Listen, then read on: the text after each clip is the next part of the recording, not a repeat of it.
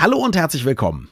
Wahrscheinlich kommen wir heute zu einem Thema, wo die meisten Frauen sagen werden, ach ja, interessant, und die meisten Männer sagen werden, es geht um die Prostata und wir versuchen es nicht ganz so schlimm zu machen. Viel Spaß. Das Gehirn und der Finger. Was in unseren Köpfen und Körpern so vor sich geht. Ein Podcast mit Dr. Magnus Heyer und Daniel Finger. Magnus, das ist jetzt ein Thema, bei dem ich ausnahmsweise mal rudimentär auch medizinisches Vorwissen habe, denn ich habe mal mit zwei Freunden und Kollegen gemeinsam den Audioratgeber Diagnose Prostatakarzinom produziert. Und das heißt, ich habe damals mit sehr vielen Spezialisten gesprochen, Menschen von Selbsthilfegruppen, Menschen aus der Pharmaindustrie, die das bezahlt haben, diesen Audioratgeber. Aber eins möchte ich gleich vorweg sagen die ganze Zeit über, als wir uns mit dem Thema beschäftigt haben und vor allem als wir dann darüber geschrieben haben, wie das eben ist, wenn man ein Prostatakarzinom hat und dann über Behandlungen spricht und so weiter und so fort, hatten wir alle ein sehr merkwürdiges Gefühl eines größeren Fremdkörpers im männlichen Unterleib. Und ich weiß, wir haben uns schon oft über auch die Hypochondrie des Mediziners unterhalten. Über die Prostata zu sprechen, ist irgendwie kein angenehmes Thema für Männer. Siehst du das auch so? Ja, natürlich sehe ich das so. Gottes Willen. Ja, Prostata ist Gut, dass sie da ist, aber ja. ist, ihre Position ist einfach ganz suboptimal gelöst. Warum liegt die Prostata so, dass sie die Harnröhre umschließt? Also ich meine, mhm. wer hat denn sowas konstruiert? Das war wahrscheinlich die Evolution und ich vermute, die Prostata ist eins dieser Dinger, wo man einfach gesagt hat, na ja, die Menschen werden ja höchstens 40 Jahre alt, hat sich die Evolution gesagt und so lange funktioniert die ja ohne große Probleme. Ist ja nicht so schlimm, wenn man nachts vielleicht mal auf Klo muss, ja. Schwierig wird's ja dann, wenn man deutlich älter wird und andere Probleme und Bedürfnisse hat und mit 75 noch aufs Surfboard möchte und dann auch ganz viel wilden Sex haben hinterher. Naja, dem steht die Prostata ja nicht entgegen. Nein, dem aber Probleme mit der Prostata meine ich. Ja, nicht, ja, genau, die, genau, so, genau, genau, genau. Aber ja, okay, sie ist schlecht gelegen. Aber jetzt erstmal, kommen wir doch nochmal zum Grundkurs zurück, weil das erste Mal erfährt man von der Prostata im Aufklärungsunterricht oder Sexualkundeunterricht in der Schule, wo man eigentlich über fast gar nichts sprechen kann, weil die Leute alle so blöde Witze machen und kichern. Also, die Prostata. Die Lage haben wir ja jetzt schon begriffen. Was tut sie denn? Die Prostata ist groß wie eine Kastanie oder klein wie eine Kastanie. Sie besteht aus zwei Seitenlappen. Sie umschließt die Harnröhre der Männer. Sie produziert ein Sekret, was beim Samenerguss austritt. Das ist sozusagen die Substanz und da eingebettet sind eben die Spermien. Ja. Das tut die Prostata und das tut sie gut und Punkt. Und das Problem ist halt eben, dass sie im Alter fast zwangsläufig wächst. Das ist aber erstmal eine gutartige Sache. Das hat mit Krebs überhaupt nichts zu tun. Mhm. Sie wird einfach größer. Warum, wenn es jetzt nichts mit einer schädlichen Geschwulst auf sich hat, wieso wächst sie denn dann? Wir kommen ja in allen unseren Gesprächen immer zu meinem Satz, keine Ahnung. Ja. Dass wir so früh dazu kommen, ist mir jetzt sehr unangenehm. Ist ich so. habe das Gefühl, es wird immer früher. Ich weiß nicht, ob das daran liegt, dass ich immer besser frage oder du dich immer schlechter vorbereitest. oder ich einfach immer ehrlicher werde. Ich mache Vielleicht mich ehrlich, das, ja. wie es modern Deutsch heißt. genau. Das weiß ich nicht. Die normale Vergrößerung ist aber fast zwangsläufig. Mhm. Und das sieht man dann zum Beispiel daran, eines meiner zwei Schottland-Erlebnisse. Ich mhm. liebe dieses Land, weil ich dort in der Chirurgie gearbeitet habe eine Zeit lang. Mhm und die Sprache der Menschen nicht beherrschte. Also Englisch ja, Schottisch nein, das war sehr lustig. Aber eines von diesen Missverständnissen, wo ich gedacht habe, ich verstehe es falsch, mein Chef hat eben einen Patienten interviewt und dann hat, ein Urologe übrigens, hat einen Patienten interviewt, einen älteren mhm. Mann, und hat dann gefragt, wie viele Bahnschwellen würden Sie schaffen? Und natürlich habe ich gedacht, ich bin zu blöd und verstehe das Schottisch-Englisch nicht. Es war aber genauso gemeint. Der Punkt ist, dass Jungs, also Schottland, Glasgow, ist eine Industriestadt und die Jungs spielten eben überall und auch auf Bahngleisen. Und einer der Wettbewerbe war eben, wie viele Bahnschwellen weit kannst du pinkeln? Ach so, und ich habe gedacht, über wie viele Bahnschwellen kann man mit einem schlecht gefederten Motorrad fahren, bevor es an der Prostata wehtut? Okay, viel könnte einfacher. Man, könnte man viel einfacher. Mhm. Und die Frage an den Mann war jetzt, wenn Sie das nochmal machen würden, wie viele Bahnschwellen würden Sie schaffen? Und durch diese total schlichte Frage bekommt man schon einen ersten Anhalt dafür, wie ausgeprägt die Vergrößerung der Prostata ist. Also es geht darum, wie viel Druck man auf dem Urinstrahl hat, sehe ich das richtig? Genau, und zwar hinter der Prostata. Vor der Prostata, der Druck ist ja da. Vor der Prostata ist ja der Druck der sich zusammenziehenden Blase. Also die Prostata wird größer und das heißt, weil sie die Harnröhre umschließt, wächst sie eben nicht nur oder dehnt sie sich nicht nur nach außen, sondern sie so drückt auch auf die Harnröhre selber und das macht dann möglicherweise Probleme. Wobei am Anfang müsste der Druck ja erhöht werden, nicht? Ein feiner, aber kräftiger Strahl müsste natürlich dann rauskommen. Oder habe ich das in der Physik nicht richtig verstanden? Naja, theoretisch schon. Theoretisch könnte es sein, wenn der Druck ausreicht, mhm. dass durch eine Verengung die Geschwindigkeit dann natürlich entsprechend steigt. Mhm. Wenn sich das durch den Rest der Harnröhre fortsetzen würde, dann würde theoretisch der Strahl sogar noch kräftiger oder weitergehen. Aber der Effekt ist dann eben einfach der, ich erinnere mich an den Zivildienst in Bayern, Passau, Teil der Ausbildung und da stand ich neben einem Jungen, ich war junger Erwachsener, er war ein kleiner Junge, an der Pinkerinne und da sagte er zu mir, hat das Qualt. Mhm. Und das ist natürlich ein Kompliment, was man mit 18 kriegt, aber mit 78 eben nicht mehr. Ja. Der Druck reduziert sich. Das ist aber erstmal nicht problematisch. Das ist jetzt ärgerlich. Das mhm. hat dann mehrere Effekte. Also es gibt, so, es gibt so ganz lustige Begrifflichkeiten. Ich liebe die Urologie. Auch wegen ihrer Begriffe und ihres Umgangs mit einem per se peinlichen Thema. Ja. Einer der Begriffe ist, was folgt aus dieser vergrößerten Prostata, dem sogenannten benignen Prostatasyndrom, also dem gutartigen betont, mhm. Gutartigen Prostatasyndrom. Der Druck ist geringer, das hatten wir. Sie sprechen auch von Harnstottern.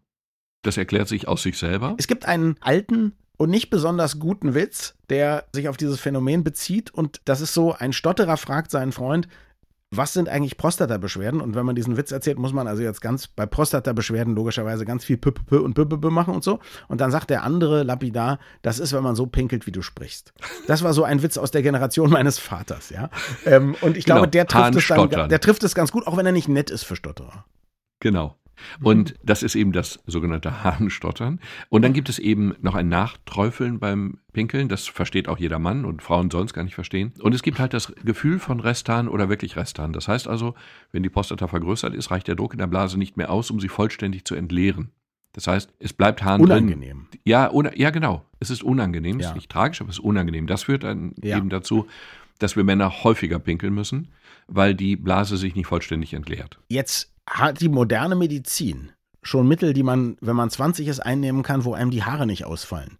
Gibt es nicht für all die jungen Menschen, die uns zuhören, die jungen Männer, die uns zuhören, auch ein Mittel, was man gleich nehmen kann, damit die Prostata sich nicht oder nicht so doll vergrößert? Oder gibt es eine Möglichkeit, seine Harnröhre vielleicht einfach dann ein bisschen zu stretchen? Gibt es einen Harnröhrenstand, den man sich mit 40 oder 50 einfach zack einsetzen lassen kann? Ja, Moment, du kannst ja natürlich wunderbarerweise einen Hartkatheter legen lassen, aber das ist auf Dauer auch keine Lösung des Problems. Ja, ich meinte ähm, nichts auf Dauer, ja. Verstanden. genau. Also erstmal sollte man noch ein paar Sachen wissen über Ursachen. Es gibt interessanterweise ja. Ursachen, von denen ich zunächst mal gar nichts wusste. Also es gibt Medikamente, die das machen können. Es gibt Antidepressiva, Parkinson-Medikamente, die diesen Effekt verursachen können. Grundsätzlich passiert es bei allen. Oder fast allen?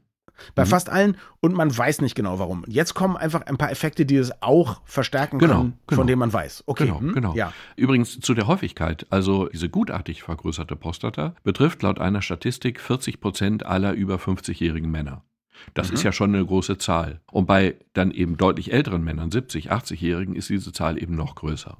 Mhm. Gutartig, kein Problem, nicht bedrohlich, aber eben dann doch fürs alltägliche Leben auf bescheuerte Weise ärgerlich. Klar, jetzt haben wir über die Ursachen gesprochen. Ich frage nochmal, gibt es nicht irgendwas, was man machen kann? Ja. Medikamentös, vielleicht sogar vorbeugend. Möglicherweise kann man durch einen nicht dauerhaften Katheter auch, du hast gerade so geschmunzelt, ich nehme an, es gibt keinen Harnröhrenstand, den man sich einsetzen lassen kann. Es gibt auch keine, keine Dehnung sozusagen. Einfach wahrscheinlich einfach deswegen, weil die Prostata viel zu elastisch ist. Man könnte jetzt theoretisch denken, wieso? Ich mache doch auch eine entsprechende Aufdehnung mit einem Ballonkatheter in den ja. Herzkranzgefäßen und macht dann eine Verengung wieder groß. Nur mhm. würde ich glauben, in diesem Fall, das dehnst du dann eben und dann ziehst du den Katheter raus und dann flutscht das wieder zurück und okay. die Verengung ist so, wie sie vorher war. Also, mhm. wenn es ein Problem ist, dann ist es erstmal wichtig, schlicht und einfach rauszukriegen, ist das nur eine gutartige Vergrößerung. So, mhm. dann gehst du zum Hausarzt oder der schickt dich zum Urologen und dann macht er die sogenannte kleine Hafenrundfahrt. Das heißt, es ist einfach mhm. so, ganz schlicht, du tastest mit dem Zeigefinger die Prostata ab. Die liegt im mhm. Bereich der Länge, die du mit dem Zeigefinger erreichen kannst. Um das nochmal vielleicht etwas plastischer und weniger medizinisch zu sagen.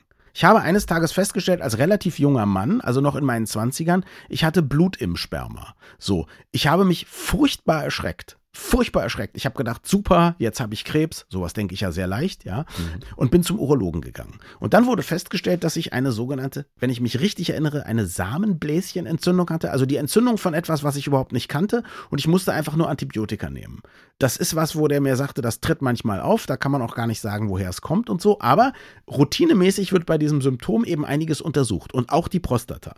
Bei mir war das so und ich weiß nicht, ob das der Standard ist, ich legte mich also seitwärts mit angezogenen Beinen auf dann liege. Und dann hatte der Urologe einen Gummihandschuh und steckte mir schlichtweg, das, was du eben beschrieben hast, würde ich sagen, hat mir einen Finger in den Po gesteckt. Und dann da ein bisschen rumgetastet, war nicht besonders angenehm, ja, aber war jetzt auch nicht wahnsinnig schlimm. Und dann tat dieser Urologe etwas ganz Wunderbares. Und ich möchte alle Mediziner aufrufen, seinem Beispiel zu folgen. Der sagte zu mir, weil er merkte, wie viel Schiss ich habe, also erstmal, Sie müssen sich gar nicht erschrecken. Zweitens, Sie haben eine verhärtete Prostata. Das kann kommen dadurch, dass Sie zum Beispiel schon mal so eine Entzündung hatten und es nicht bemerkt haben. Dann kann das sein.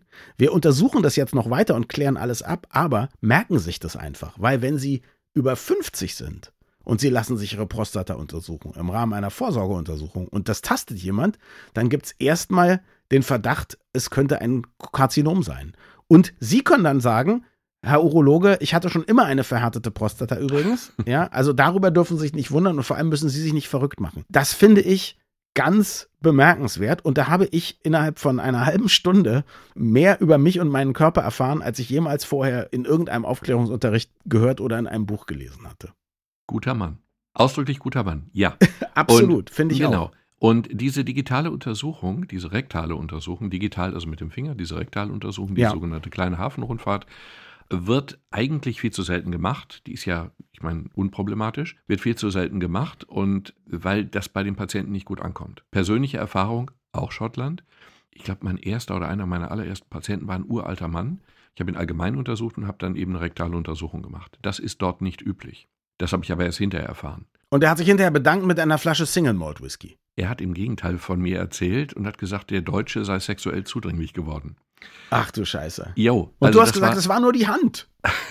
das war sehr unangenehm. Es entsprach ja. dem Stand Lega Artis meiner deutschen Ausbildung.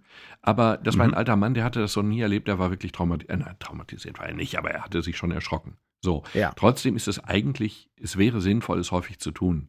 Ich befürchte, es wird nicht sehr häufig getan. Mhm. Dadurch bekommst du eben einen Eindruck, ist die Prostata vergrößert, verhärtet, ist sie, hat sie bestimmte Eigenschaften, so wie du es beschrieben hast. Mhm. Und wenn sie eben nur vergrößert ist, dann kann man eben ein paar Dinge tun. Man kann schlicht und einfach erstmal, nur vergrößert heißt ja, du hast eben diese Vergrößerung, die zu diesen Pinkelproblemen führt.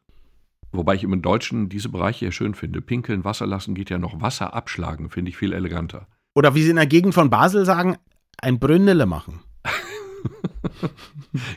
Finde ich gut. So, und ja. wenn du dabei Probleme hast, dann kann man, wenn man festgestellt hat, dass es sonst kein Problem gibt, dann kann man zum Beispiel gucken, können die Medikamente ein Problem sein und kann man die unter Umständen umsetzen. Oder man kann Kaffee, Alkohol und auch Gewürze reduzieren. Die machen nämlich mhm. interessanterweise einen Harndrang. Die steigern die Diurese also das, Entschuldigung, die steigern sozusagen die Harnproduktion mhm. und sie geben auch das Gefühl von Harndrang. Das heißt, die zu reduzieren kann helfen. Muss man eben einfach ausprobieren, ob es hilft. Und dann gibt es Medikamente dagegen, aber da muss man dann wirklich abwägen, ob der Leidensdruck so groß ist, dass du die Medikamente haben willst, weil mhm. die Medikamente nämlich dann auch zu Erektionsstörungen führen können oder zu verringerte Libido, also zu verringertem Wollen sexuellem Wollen. Jetzt kann man sich natürlich fragen, was ist für den Menschen schlimmer, nicht wollen oder nicht können, aber meistens gibt es ja auch noch eine Partnerin oder einen Partner, also das ist alles eine nicht so schöne Sache. Jetzt ist es natürlich auch so, bei mir ist das beste Beispiel, die ist also seit frühester Jugend verhärtet, irgendwann wird sie wahrscheinlich dann auch vergrößert sein, altersgemäß, zumindest steht die Chance 50-50. Jetzt kann ich da ja hingehen irgendwann und sagen, lieber Urologe, bei mir war die schon immer ein bisschen verhärtet und so, aber ich will es ja genauer wissen.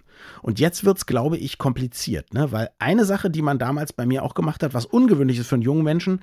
Man nimmt einen sogenannten PSA-Wert, man misst den, der ist mhm. aber sehr, sehr umstritten, weil es eben Fälle gibt, wo man Prostatakrebs hat und der PSA-Wert zeigt es nicht an, wenn ich mich richtig erinnere. Es gibt aber auch Fälle, wo der PSA-Wert durch die Decke geht und man hat überhaupt keinen Prostatakrebs. Das scheint also eine etwas ungenaue Sache zu sein, die trotzdem häufig nochmal irgendwie gemacht wird, ne? Ja, und das ist jetzt wirklich problematisch wir werden auch aus dieser Sendung nicht rauskommen mit einer eindeutigen Empfehlung, bitte machen Sie das oder das. Mhm. Aber wir können ja zumindest beschreiben, wo es problematisch ist. Zunächst mal ist es beim Prostatakarzinom so, es ist ein ganz, ganz häufiger Tumor. Also es ist bei Männern ab 65 der häufigste Tumor und mhm. es ist ein, also relativ zu anderen Arten, und es ist ein insgesamt sehr häufiger Tumor. Der kann metastasieren, er kann also in, ich glaube, Knochen, andere Organe mhm. überspringen und dann eben Menschen töten. Aber in der Regel tut das nicht. Er tut es eigentlich fast nie. Es gibt ja diesen beruhigenden, aber eben auch falschen Satz, ein Mensch stirbt mit Prostatakrebs, aber nicht an Prostatakrebs. Das Schlimme ist nur, ich habe Leute getroffen, da hatte der metastasiert und da stimmt es dann eben einfach nicht. Genau. Der Spruch ist nicht ganz falsch, aber sehr ausdrücklich eben auch nicht ganz richtig. Mhm. Jetzt ist es so, es gibt den von dir genannten PSA-Wert, prostataspezifisches Antigen. Dieser Wert, dieses Abnehmen, ist keine Kassenleistung. Das überrascht mhm. ja zunächst einmal, weil so eine sinnvolle Sache sollte ja von der Kasse bezahlt werden. Würde man meinen. Genau. In der Regel ist das Problem aber nicht, dass die Kassen zu geizig sind, sondern dass sie es auch gar nicht bezahlen dürfen. Und das mhm. hat natürlich Gründe. Es gibt eine Institution, die festlegt, was eine Kasse zahlen darf.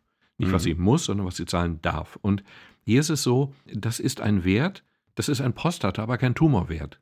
Mhm. Also wenn in der Prostata was los ist, dann ist der Wert erhöht. Aber das heißt nicht, dass du einen Tumor hast. Es kann mhm. sein, dass er durch einen Prostatatumor erhöht ist, aber es kann eben auch sein, dass es mit einem Tumor gar nichts zu tun hat, du keinen Tumor hast. In der Regel ist es so, entweder man weiß nicht, warum er erhöht ist, mhm. oder wenn es irgendwas ist, was den Wert erhöht, ist es meistens ja auch nichts Tolles. Das muss man ja auch einfach mal sagen. Sagen wir mal so, ich bin begeisterter Radfahrer. Ja. Also wenn ich heute eine längere Radtour mache und ich mache dann morgen früh einen PSA-Wert, ist der deutlich erhöht. Okay, das heißt, es geht einfach nur um eine Reizung der Prostata sozusagen. Durch eine mechanische Reizung der Prostata. Ah, okay. Wenn ich ja, heute ja. bei dir, das steht auch ausdrücklich im Lehrbuch drin, bitte erst den, wenn Sie einen PSA-Wert abnehmen wollen bei Ihrem Patienten, dann nehmen Sie erst den PSA-Wert ab und dann machen Sie die rektale Untersuchung. Denn schon allein durch die rektale Untersuchung wird der Wert erhöht. Das okay. heißt, es gibt einige Faktoren, die diesen Wert in lichte Höhen treiben. Und das darf man dann natürlich nicht falsch interpretieren. Einen Schritt zurück. Jetzt ist es so, dieser Wert ist sinnvoll, aber die Frage ist, wann? Hm. In den Büchern, ich bin ja kein Urologe, also ich mache mich eben auch schlau, in den Büchern wird ausdrücklich darauf hingewiesen, dass dieser Wert, dieses PSA, Abnehmen als Screening ungeeignet sei. Mhm. Das ist ja eine komische Aussage. Man würde ja denken, nur zur Sicherheit ist das ja durchaus sinnvoll. Ich mache einfach alle sechs Monate einen PSA-Wert und bin auf der sicheren Seite. Wie oft auch immer, genau. Hm? Genau, ja. hm? genau. Bin ich aber nicht.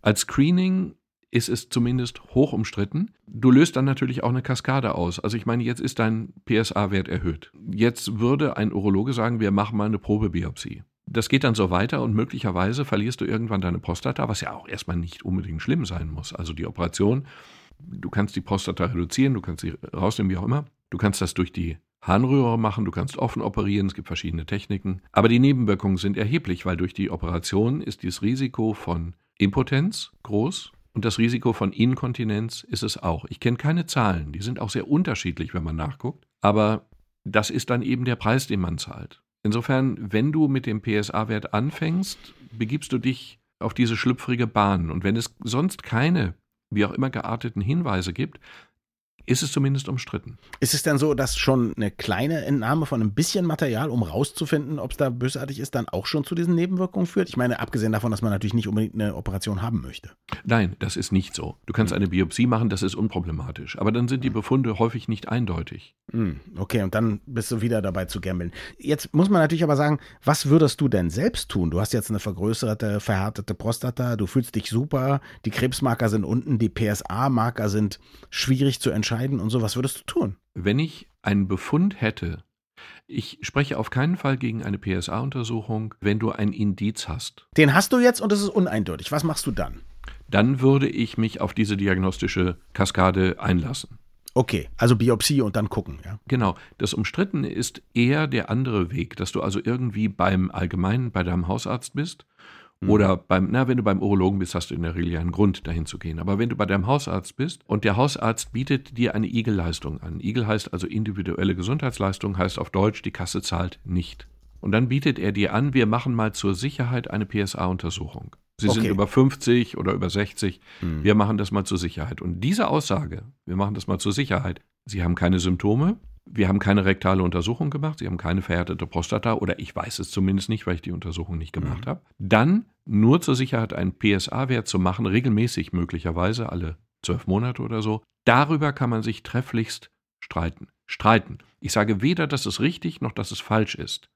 Ich sage, Jetzt, dass es hoch hm? umstritten ist. Nee, das sehe ich auch genauso. Jetzt gibt es ja noch einen anderen, sagen wir mal, brisanten Fall. Aus welchen Gründen auch immer findet man jetzt heraus, man hat definitiv ein Prostatakarzinom. Und nach allem, was man weiß durch eine ausführliche Blutuntersuchung, ist das bis jetzt ein lokales Prostatakarzinom. Also hat nicht gestreut, hat nicht metastasiert. Dann stehe ich vor der Frage, und darum ging es unter anderem in dem Audioratgeber, den ich gemacht habe, der übrigens auch keine Entscheidung für den Patienten getroffen hat, natürlich, hm. ging es um die Frage, setze ich darauf, dass das Ding einfach so lange lokal bleibt, bis ich irgendwo an einem anderen, an einer anderen Ursache sterbe, weil ich bin vielleicht schon 85? Oder lasse ich es operieren mit all den Folgen, also Operationen haben sowieso ihr eigenes Risiko, aber du hast es gerade gesagt, viele Leute, die sich da operieren lassen, sind dann impotent, sind inkontinent und so weiter und so fort. Und äh, das halte ich für eine wahnsinnig schwierige Entscheidung. Hast du dir mal Gedanken darüber gemacht, was du da machen würdest oder in welchem Alter du dich wie entscheiden würdest? Ich habe darauf ausdrücklich auch keine Antwort. Hm. Ich habe aber eine Anekdote, wie ich ja eben voller Anekdoten bin. Ich habe mit einem Freund, der seinerseits Anästhesist ist, einen entfernten Verwandten besucht. Ich glaube, der war 80, 85. Und der ließ sich dann irgendwann an der Prostata operieren. Und dann haben wir hinterher gefragt, als Mediziner haben wir dann gefragt, der war auch ganz offen, haben wir ihn dann gefragt, ob er hinterher Probleme mit Inkontinenz hatte. Und da hat er gesagt, nein. Aber seine Potenz sei deutlich geringer geworden. Mhm. Also er hätte eigentlich gar keinen sexuellen Drive mehr. Mhm. Und dieser Freund von mir und ich uns angeguckt, weil wir hatten bei einem 80, 85-Jährigen einfach still vorausgesetzt, dass das sowieso nicht mehr so sei. Das hatten wir erkennbar falsch eingeschätzt. Und das mhm. ist vielleicht auch ganz hilfreich, einfach im Hinterkopf zu haben, geh mal nicht klischeehaft davon aus, dass ein 85-Jähriger oder ein 80-Jähriger keinen Sex mehr haben will oder keinen Sex mehr haben kann. Das ist dann vielleicht auch ein wenig zu kurz gesprungen und zu verallgemeinernd. Mhm. Also man sollte die Leute möglicherweise fragen. Diese Entscheidung ist schwierig. Diese Entscheidung ist schwierig, denn wie gesagt, in der Regel stirbst du dann, wenn du ein solches Prostatakarzinom hast, stirbst du dann irgendwann als alter Mann mit dem Tumor, aber nicht durch ihn. Aber hundertprozentig sicher sein kannst du dir nicht. Du kannst am Ende auch durch ihn sterben und auch ein 90-Jähriger hat ja theoretisch noch ein paar Jahre zu leben. Wir sind in Kürze auf dem Geburtstag einer 99-Jährigen eingeladen. Gut, die hat keine Prostata, aber man darf nicht einfach voraussetzen, dass jemand in hohem Alter sowieso keine Chancen mehr hat. Das stimmt eben einfach nicht. Und jetzt versetze ich mal in mich rein. Ich bin jetzt ja knapp über 50, habe also an der Stelle jetzt auch noch nicht besonders viel Angst. Aber jetzt bin ich 10 Jahre älter, 20 Jahre älter. Wenn jemand meine Prostata tastet, dass sie vergrößert ist, ist normal, altersgemäß. Dass sie verhärtet ist, ist so, seit ich in den 20ern war. Ein PSA-Wert ist nicht aussagekräftig. Was mache ich denn? Beten? Diese Frage kann dir wirklich keiner objektiv beantworten. Und wenn du hm. zu einem absoluten Prostataspezialisten in der Urologie gehst, dann kann der das auch nicht, weil es eben auch ein bisschen eine Abwägung ist. Eine Kosten-Nutzen-Abwägung. Na, kann man zum Beispiel, aber könnte man zum Beispiel die Prostata gut ultraschallen oder röntgen ab und zu? Wäre das noch eine Möglichkeit? Also per Ultraschall ganz sicher. Ich weiß aber nicht, welche Sicherheit man mit solchen Untersuchungen hat. Du brauchst dann präzise Zahlen, die sagen, mit der und der Operation hast du die und die Erfolgsgarantie und möglicherweise die und die Nebenwirkungswahrscheinlichkeit. Und das muss man ja individuell sagen, weil es dann eben auch altersabhängig ist und von verschiedenen Faktoren abhängig ist. Und dann am Ende musst du aber für dich selber eine Entscheidung fällen. Da kann ich dich beraten. Also ich jetzt nicht, weil ich eben kein Urologe bin. Aber ein Mensch, ein Fachmann sozusagen. Genau. genau. Am Ende gibt es in diesem Punkt, das ist einer der Punkte, wo es in der Medizin es gibt viele Bereiche, wo es ein bisschen so ist, aber hier ist es sehr stark so. Es gibt kein Schwarz-Weiß, kein Ja-Nein, kein auf jeden Fall oder auf keinen Fall, sondern begründbar ist in diesem Fall vieles. Es gibt wirklich keine klaren, eindeutigen Antworten. Die Aussage, wir machen mal jetzt so, nur zur Sicherheit, kann ja nicht schaden, ein PSA-Test, diese Aussage ist falsch, aber wenn du die entsprechenden Werte hast, dann kann man entscheiden, muss entscheiden, du musst entscheiden. Allgemeingültig kann man es echt nicht beantworten. Danke fürs Zuhören und bis zum nächsten Mal. Wir freuen uns immer über Feedback an mail.gehirnfinger.de.